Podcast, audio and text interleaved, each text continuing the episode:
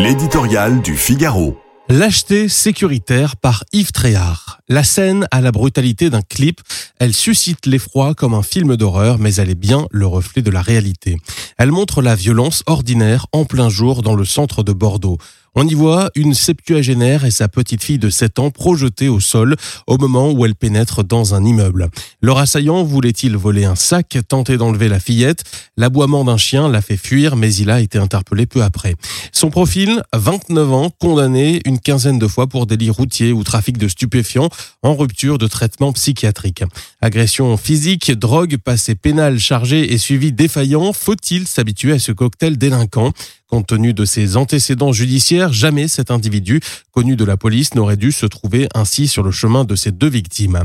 Et si les images insupportables de Bordeaux, qui ne peuvent laisser indifférent, servaient de détonateur, de clip justement pour dire stop, comme il y en a pour lutter contre le tabagisme, l'alcoolisme, la vitesse au volant, les violences conjugales, pour réveiller enfin les consciences de certains, dénoncer l'aveuglement volontaire d'autres, mettre un terme au flagrant déni de réalité d'autres encore.